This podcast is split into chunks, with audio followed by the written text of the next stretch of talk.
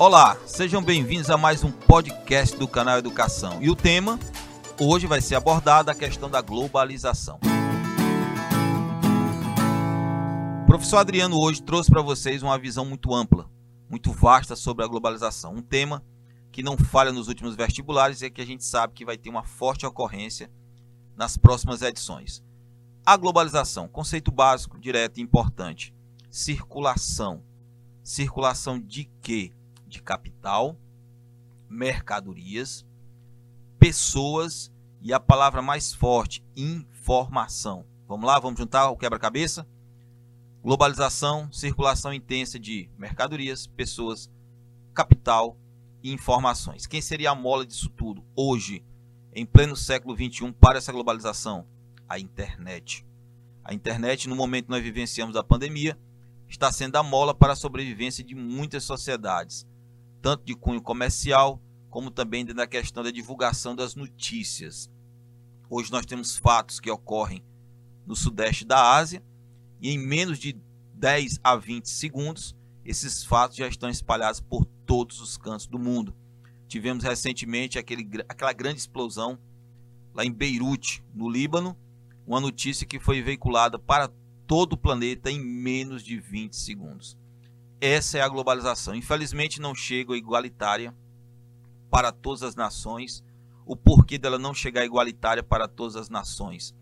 Nós temos hoje nações que ainda estão muito atrasadas tecnologicamente, nações que não têm acesso pleno, como nós temos algumas nações à internet. Sistemas bancários estão muito concentrados em países ricos. Grandes empresas multinacionais hoje têm o foco em algumas nações e indiretamente muitos países ainda não estão totalmente aliados com esse cenário. No mundo da globalização, os blocos econômicos têm uma importância muito forte. Conhecemos muitos deles, como por exemplo o NAFTA, Estados Unidos, Canadá e México, o Mercosul, que engloba o Brasil, Argentina, Paraguai e Uruguai, temos a União Europeia, 26 membros, tínhamos 27, mas com a saída do Reino Unido, reduziu em um o número de membros, mais um bloco muito organizado, com a moeda muito forte, que é o euro. E todo esse contexto mostra que no atual cenário nós temos que ter uma unificação de economias, de países, porque há uma forte concorrência entre países, como também entre blocos. A gente viaja para a Ásia, se depara com a China em um crescente e acentuado crescimento econômico, já sendo no mundo globalizado a segunda economia, superou o Japão aproximadamente há cinco anos e hoje está no encalço dos americanos. Muitos falam que a pandemia é uma questão econômica criada pela China, um cenário para desequilibrar a economia mundial para voltar a crescer lentamente e ela, a China, ter um maior crescimento e conseguir superar futuramente os Estados Unidos. Vamos para a casa dos PIBs. O governo americano hoje está na casa de 20 trilhões de dólares, o PIB anual dos Estados Unidos. A China está na casa dos 13. Seria um salto muito grande para que a China, de um dia para o outro, de uma, de uma pandemia até o final dessa pandemia, a China superasse economicamente os Estados Unidos.